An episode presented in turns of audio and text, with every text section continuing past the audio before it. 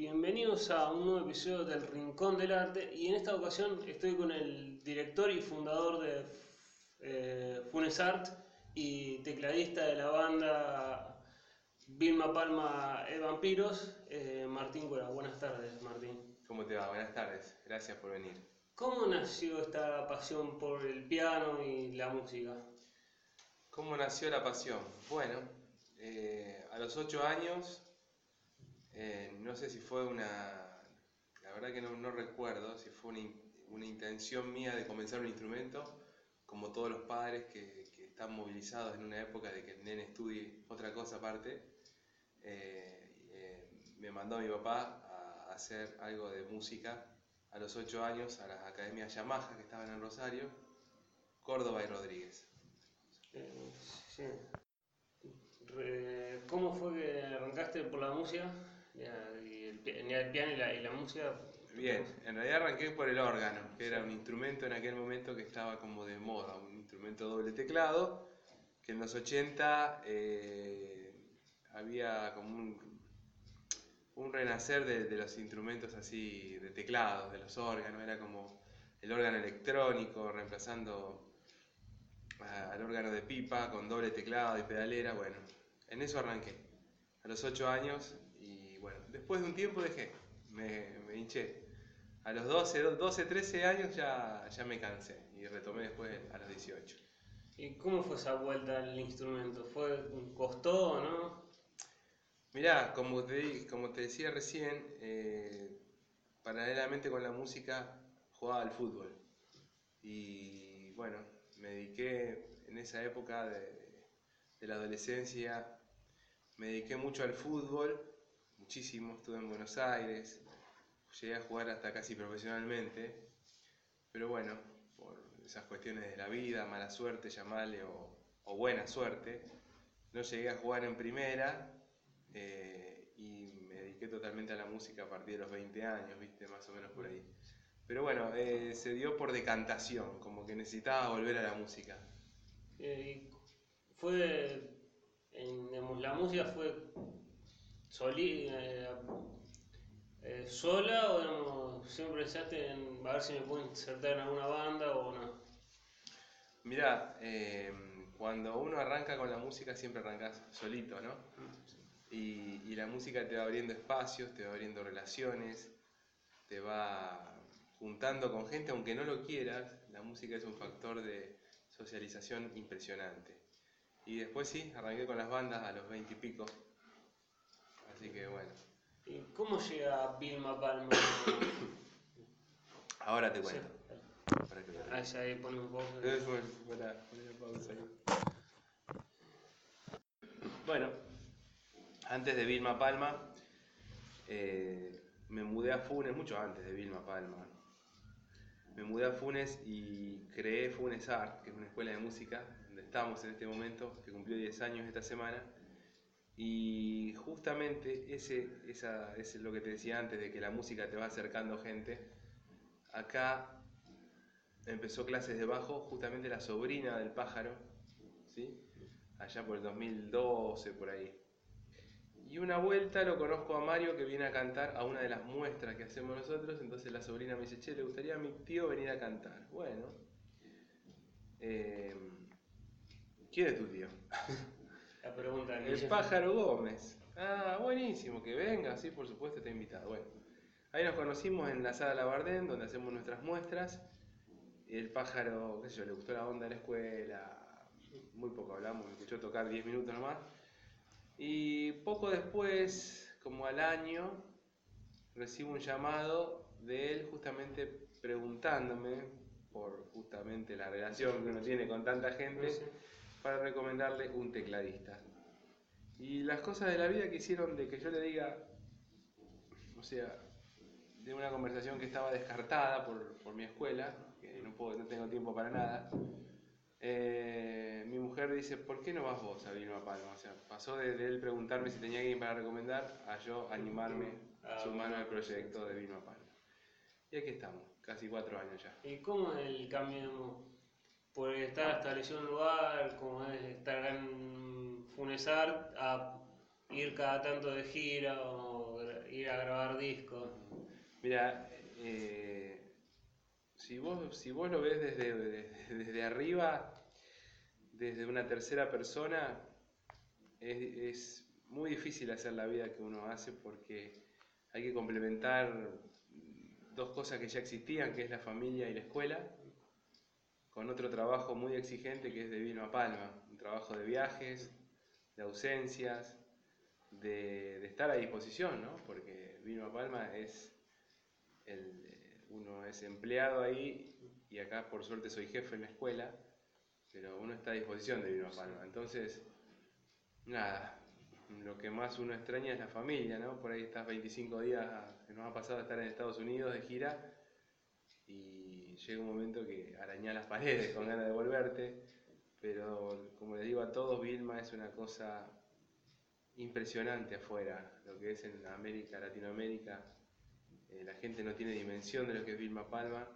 y me ha permitido viajar por, por, desde subirme un avión por primera vez hasta ahora vivir en aviones casi, porque este año hemos viajado un montón, hace poco volvimos de, hacer una gira por Centroamérica y Colombia, pero antes habíamos ido a Colombia, Uruguay, igual fuimos en Estados Unidos este año, Perú, vivimos viajando, es una vida, por eso te digo, que hay que complementarla con esta vida. Me agarró de grande, con una vida ya armada, pero trato de disfrutarlo cada, cada momento.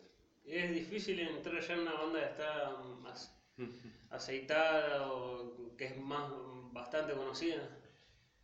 Mirá, eh, sí, es difícil. Primero que es una oportunidad única cuando te llaman de este tipo de bandas, ¿viste? Más en Rosario que hay tanto talento, hay tanta gente talentosa y por ahí, por, eso te digo cómo, se, cómo, cómo la vida te va te va abriendo caminos, ¿no? Impredecible, porque a través de Funesar conocí al pájaro, después el pájaro necesita un tecladista y aparezco yo.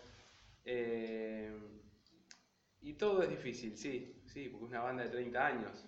Uno se tiene que acostumbrar a, a, a su vida, a sus tiempos, a su exigencia, pero bueno, la paso bien. Es toda gente un poquito más grande que yo, salvo un par. ¿Cómo es la, la diferencia entre ser jefe, ser jefe y empleado? ¿Es difícil la dualidad entre las dos? Sé que es buenísima tu pregunta, ¿no? Yo creo que es necesaria esa dualidad, es necesaria eso, desde el lado del jefe o del lado del empleado, saber lo que es ser jefe y saber lo que es ser empleado.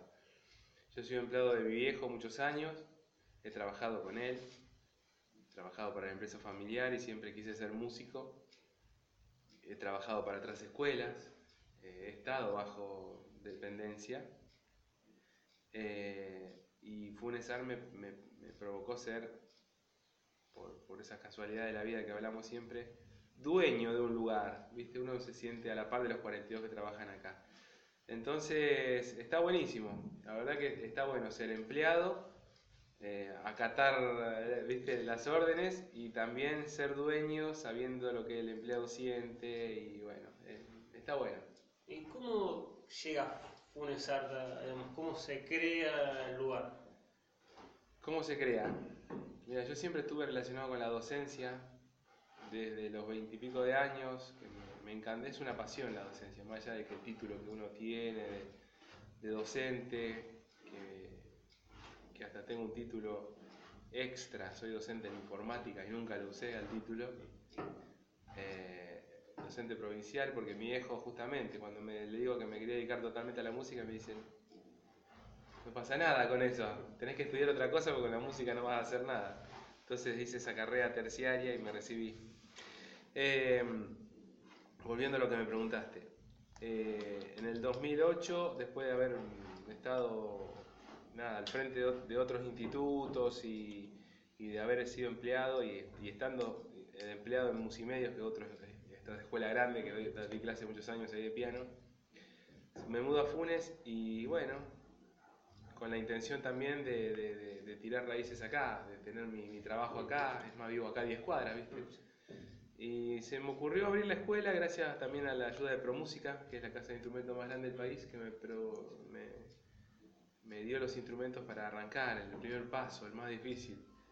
Y bueno, eso arrancó allá por el 2009 me ocurrió en una escuela que fue creciendo, fue creciendo, fue creciendo, fue creciendo y se transformó en un monstruo ¿Qué es hoy? ¿El edificio siempre estuvo o fue, No. fue cambiando de lugar? No, te cuento. Nosotros alquilamos acá a la vuelta justamente durante 8 años más o menos. Primero empecé alquilando dos locales muy chiquitos. eh, después se fue agrandando la cosa, alquilé una casa que estaba atrás, pegada a los dos locales. Y después ya no tenía forma de achicarme ni agrandarme más. Y en 2014-15 mi viejo me compra este terreno que, estamos nosotros acá y arranqué a, a construir la escuela, que era un sueño que hoy es, es- una realidad, ¿no? Eh, ¿Por qué, digamos, cómo fue el cambio del órgano a- al teclado más común? Bueno.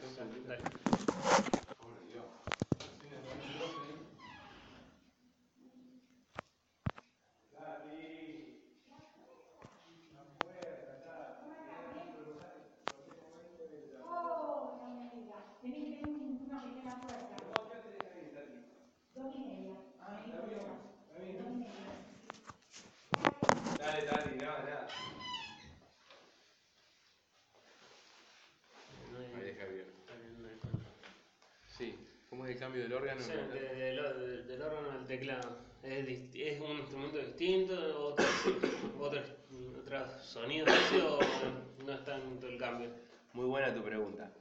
Yo empecé con los órganos. eh, técnicamente hay una diferencia abismal entre un órgano y un piano.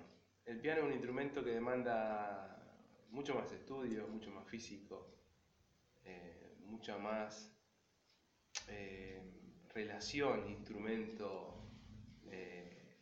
instrumento-intérprete.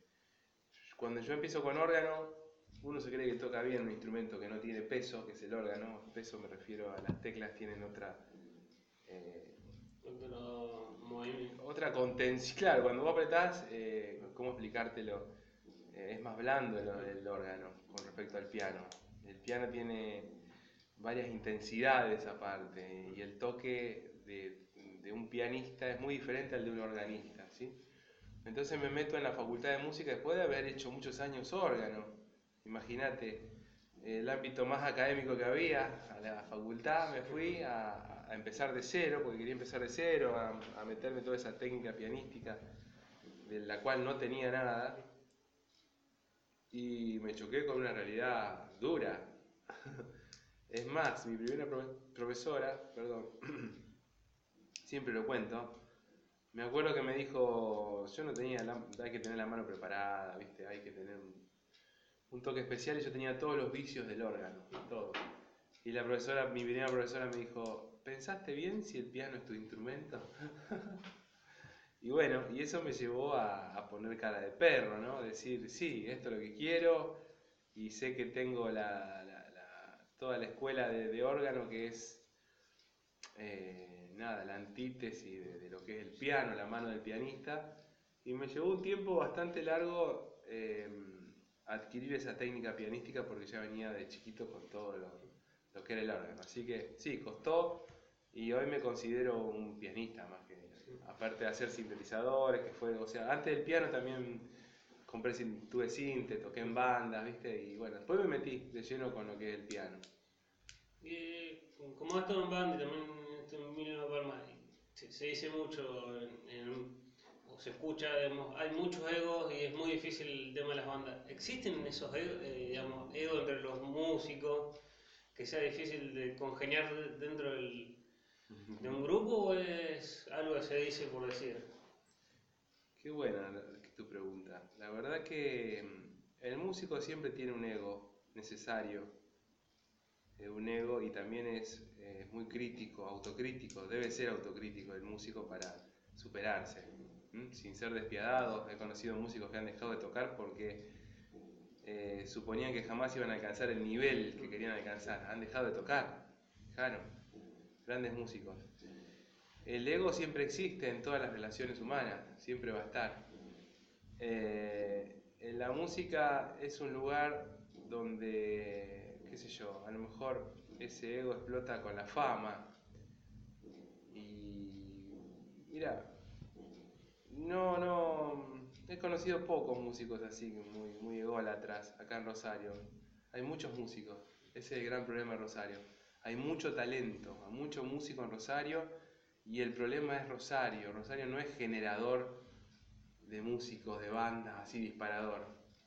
Eh, lo que siempre digo yo, que bueno, Fito Páez lo adquirimos cuando vino de Buenos Aires, cuando tocó con Charlie, La Trova, eh, pero tenemos bandas inmensas acá que desde Rosario no han podido trascender, sé yo. Tenemos a Cielo Raso que hizo, que tiene su, su, eh, su background de, de- de- fans y todo, pero como que viste ahora no llegó a explotar. Tenemos a Voodoo, que es una señora banda. ¿Viste? Pero el, eh, el problema básicamente yo creo que es Rosario, que es un gran productor de, de músicos, pero no, no, no los explota desde acá, ¿sí? Lo que voy. Y en cuanto al ego, la verdad que depende de la persona, muy, es muy, no, no me he encontrado con, con mucha gente así muy, muy egocéntrica que haya, eh, que- nada, que, que haya perturbado el camino que uno hace, ¿no? Eh, También elegís Sí, con quién sí. estar. Eh, ¿Por qué cre- cree que es? Porque la gente no va a escuchar artistas que decía esto de que hay Rosario es un lugar donde se, se digamos, muy productor de músicos y, y bandas, pero que no, no explotan acá y son escuchados porque van a Buenos Aires. El ¿Cree que el, el espectador rosarino no va a ver el artista rosarino o a escuchar al rosarino y sí a los que, al, re- a los re- al resto que viene de Buenos Aires de otros lados? Mira, Rosario es muy particular. Eh, es como, nada, eh, en el fútbol también, viste lo que es, también generador de, grande- de, de grandes talentos. Y el, el caso más, más eh, patente que te puedo dar es el de Vilma Palma. Nadie es profeta en su tierra. O sea, nosotros tocamos acá y sabemos que, que Vilma es una banda rosarina y quizás la banda rosarina más influyente de todos los tiempos. O me refiero a la, a la popularidad. ¿sí? Y acá Rosario es un, es, una, es un lugar que nos cuesta tocar, porque la otra vez tocamos en el anfiteatro y se llenó, pero bueno, no, no se reconoce mucho. Sí, por ahí a Dios salva a la reina, que es una banda de amigos, que, pero bueno, están haciendo tributo a, A una- alguien una gigantesco, claro. Y eso sí tiene un apoyo continuo. Pero es difícil, Rosario, la verdad que es difícil en nuestra ciudad y más con los rosarinos. No sé, no sé por qué, no sé por qué. La verdad que no. Es algo raro del está, rosarino. está en nuestra, sí, está en nuestra esencia, me parece. Eh, Eh, a lo mejor, no sé, habría que. ha- Habría que, que ver por qué, ¿no? ¿Por qué no se reconoce, más allá del gusto musical, ¿no? Voy al reconocimiento, ¿sí? De, de- de los grandes monstruos que hay acá y de acompañarlo. Bueno, Fito cuando viene llena, qué sé yo. Hay, hay, hay, hay algunos tipos que son. que, que no se puede discutir. con- cuando abriste la escuela, buscaste gente, digamos, vos tocabas el piano y dijiste, alguno que no le gusta el piano, quiera tocar otro instrumento y quiera aprender, dijiste, me junto con gente que sepa para enseñar o... Sí, eh, cuando abrí la escuela traté de buscarme, abrir la escuela con todo, ¿no? Con, con grandes nombres también. Y amigos, uno va haciendo amigos. Y, con el tiempo, hoy hay 42 profesores y te puedo decir que acá ha trabajado Bonzo Morelli, que es un amigo, un tipo que ha tocado con un reconocido guitarrista de la ciudad de Rosario, que ha tocado desde Papo, Gieco, Botafogo. Está dando clases de trompeta, por ejemplo, Raúl, que es el trompetista y y uno de los creadores de La Mosca. Está el Colo Marino en este momento dando clases acá, que es, toca con la trova, es un gran bajista, muy reconocido. Hay músicos de, de panas que hacen música los fines de semana para fiesta o grande para chicos, cosas masivas. eh, músico de rescate, que es saxofonista. O sea, lo que traté de, de rodearme es con, con- con músicos, ¿sí? más que docentes, gente que, que transmite esa pasión por tocar, ¿eh? más allá de, de- de- tener técnicamente un instrumento, de poder enseñar un instrumento técnicamente. Hoy viene, ahora viene de Nahuel, para dar clases ahora, es el, toca con bardos, que no sé si los conoces, No, no, que es el cantante de Cielo Raso, él y otro, un trío. y Degradé, el creador de Degradé, la banda. O sea, aparte de ser apasionados docentes, que sean músicos de escenario, ¿sí? Para que, digamos, para transmitirlo. Para inculcar eso, porque el músico se ve en el escenario, nosotros hacemos muchas muestras, incluso esta noche, esta semana cumplimos 10 años, muestra, muestra, hacer tocar a los chicos, grabarlos, mañana estamos en Canal 3, invitados a, a- a un programa. Es eso, más que estar en la casa y decir, qué bien que toco en mi casa. El músico es exponerse, porque la vida es exponerse, la vida es un examen. ¿Y cómo fue, digamos? ¿Siempre se hicieron en la, en la Bardén o por, Eh, por- sí. por un convenio? No, no, no, la verdad que la Bardem es la sala que amo, porque de chico he tocado y he hecho muestras ahí del 2006 y me encanta la sala, tiene la capacidad justa para lo que nosotros queremos, este año vamos a hacer cuatro la Bardem y un año solo probamos a hacer Howard Johnson, que es el hotel de acá de Funes, y a los chicos no les gustó, como que tenemos la vara media alta con respecto a las muestras, ¿viste? El teatro tiene esa fascinación de, de la inmensidad, de- del teatro grande, del telón, de... En realidad, de- como si fuera una, ba- una banda de digamos, una banda en serio y suena de otra forma. Aparte llevo la técnica, una técnica especial, les regalamos el video con cuatro cámaras, lo subimos a YouTube, ¿viste? Eso es un regalo de la escuela que va a quedar para ellos, para los nietos, para los hijos. Y llevo la técnica también de, de Vilma Palma, mis compañeros de Vilma Palma me van a ayudar, tanto como los stage, como eh, uno de los sonidistas, así que, bueno, eso, tratamos de hacerle vivenciar a los chicos lo que es ser un músico profesional, aunque sea un Sí. rato. eh, digamos, a vos te ha pasado en, pers- en persona esto de, digamos, de tu ya, de la música no va bien. ¿Cómo te sentías ahora, digamos, de decir, puedo ver un poco de la música, en la- puedo ver de la música y si hay en, en- en las, en las clases que das o, o los chicos decís, este puede llegar a, a ser alguien? Es tan, sí, es tan relativo. Si vos supieras el, el- el grado de talento que tenemos acá es impresionante. Es más, con un solo ejemplo, o dos ejemplos te voy a dar. La primera generación, digamos, la primera camada de chicos que los junté yo para cuando inauguramos este edificio como banda, o sea, chicos que son multiinstrumentistas, que son alumnos de acá. Los junté, hicieron una banda que se llama Flatus Vocis, fueron a concursar a Rosario el año pasado con temas propios, todos chicos formados acá, ¿eh? multiinstrumentistas, y salieron segundos en un concurso de 120 bandas. Podrían haber salido primero tranquilamente. Una chica que tiene 16 años, que estudia acá con Juanjo Cura, en enero concursó en Buenos Aires y ganó una beca para ir a estudiar a Nueva York y a Los Ángeles con los coaches de Glee. Ganó de punta a punta. O sea, el talento es impresionante que hay acá. El- tema son las oportunidades, lo que siempre hablamos. Las oportunidades, ¿dónde están? ¿Dónde encontrar ese lugar para trascender? A mí la vida, yo soy un milagro de la música. Yo no me considero mejor o peor músico que nadie, no tiene nada que ver eso. Sí me considero un tipo apasionado por la música. Yo estoy 12 horas por día acá en la escuela y vengo y, al otro día y vengo con la misma pasión. Me encanta esto, me encanta poder relacionarme con la gente, poder ver que un chico que empieza tímido tocando un instrumento después tenga su banda o sea reconocido, o en la escuela, lo que siempre hablábamos del tímido, del raro, un acto, el nene se va a tocar un acto y ese día cambia la visión de ese chico porque ese día tocó en el acto, se convirtió en un chico admirado porque se animó a tocar una, ¿entendés? Para él es importantísimo. Así que yo soy un milagro de la música, convencido de que, de que Dios me, me, me dijo, bueno, te toca estar en Funes por una escuela que va a tener esta popularidad, después, bueno, te tocó ir a Vilma Palma, la banda que quieren ir todos a tocar, girar por el mundo. Bueno, por eso te digo, soy un milagro y un agradecido de, de- de la oportunidad que me da la vida de poder trascender con la música y poder convidar a la gente que tengo alrededor eh, lo que uno vive, ¿no? ¿Cómo es también el tema de... Lo he, lo he escuchado de varios músicos, como que, digamos, no- lo importante no es ser mejor que el otro, es que la, tener la oportunidad, no, no es, nunca se ve el querer ser mejor que, un, que alguien. Eh, eh, eh, es muy es muy potente lo que decís. Sí, no, Por supuesto. Eh, uno cuando arranca a tocar un instrumento, nada, quiere tocar bien.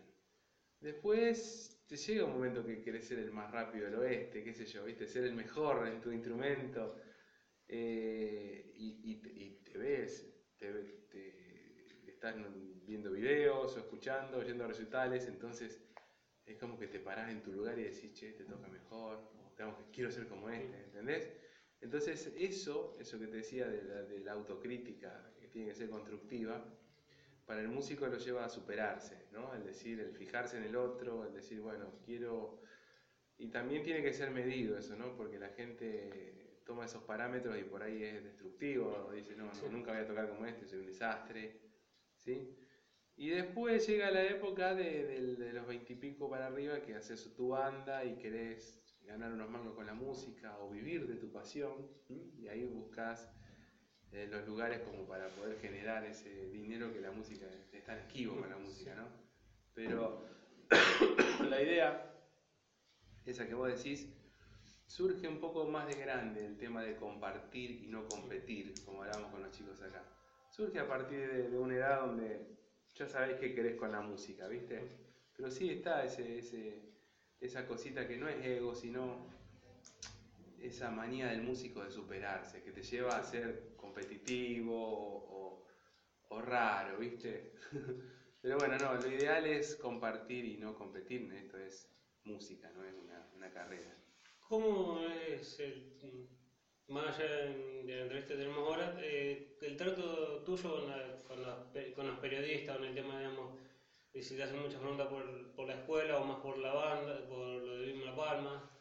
Mira, la escuela nos ha dado una popularidad muy grande en la zona y, y Vilma nos ayuda a mí y a la escuela también, porque es un generador de nada, de, de posicionamiento. Vos decís, bueno, este tipo, aparte de tener la escuela, es músico de, de una banda re grosa como Vilma, ¿viste? Una banda mítica de Rosario. También me ha ayudado, ha potenciado la escuela, sin dudas. Eh, como decimos los músicos, te da chapa, te ofrece la posibilidad de, generar nuevas relaciones, de, gente como vos que se acerque también. Mm, Por, por decir, mirá qué, qué mezcolanza este tipo que está en la escuela y también es, músico de esta banda, ¿viste? Entonces genera como ese, ese, esa- ese grado de, nada, de por lo menos de, de- de acercarse a ver Sí. qué- de qué se trata. Y la última, te... ¿cómo, cuando arrancó, quería que, cuando arrancó con Funesar, pensaba que iba a crecer tanto como creció? Eh, la verdad que no. Eh, estábamos en Funes. Funes es una realidad, Rosario es otra realidad. Funes es un lugar maravilloso si te va bien. Te digo esto porque tengo amigos que han puesto negocios acá y han cerrado las puertas al año. Eh, es un lugar muy dinámico, con gente muy joven, que, que tiene la vida loca de Rosario, pero con la idiosincrasia de un pueblo donde nos conocemos todos. Entonces Funes creció como, eh, como loco y Funesal también creció como loco a la par de Funes. ¿Por qué? Por el boca en boca, por esto es lo que te digo del pueblo, de que hay mucha gente joven que se muda a Funes con sus hijos chiquitos, entonces quiere mantenerlos haciendo eh, actividades y bueno, como Funes creció tanto exponencialmente, también creció fue Funesar con Funes, ¿viste? Y no, no imaginaba, imagínate que el primer año 2010 terminamos con 100 alumnos y el otro año terminamos con el doble y el otro año con el triple. ¿Cómo puedes controlar eso cuando uno habla de una cosa para hacerlo, eh, em, tomarlo como casi una cosa artesanal, ¿no? Sí. Como el trato del alumno y después esto se transformó en un shopping, ¿viste? De la cantidad de gente. Tenemos 600 alumnos. 600 alumnos, una locura. El colegio María Auxiliadora, acá mis hijos que tiene primaria y secundaria, tiene 800. Sí, no, casi un colegio... Y acá toda la hora, todas las horas se cambian los alumnos y van, vienen, van, vienen, van, vienen, van, vienen, y así todo el día. Y bueno, pero estamos, nos acostumbramos a ese crecimiento, la verdad que nos, no- no- nos costó, ¿eh? Nos costó muchos años de, de acomodarnos, de, de fracasar, de aprender, de, de- de- de no saber cómo manejar tanta gente, ¿viste? Tanta gente, y buscar profesores, y, y por ahí llegabas a buscar profesores, de, a, a manotear profesores, Sí, vengan por favor porque tengo alumnos esperando y a lo mejor fracasamos por, por buscar a alguien así en la emergencia. Bueno, aprendimos, fuimos aprendiendo y seguimos aprendiendo, lógicamente nadie tiene la verdad en esto, para nada. Bueno, muchísimas gracias por tu tiempo, Gracias a vos. Felipe, muchas gracias.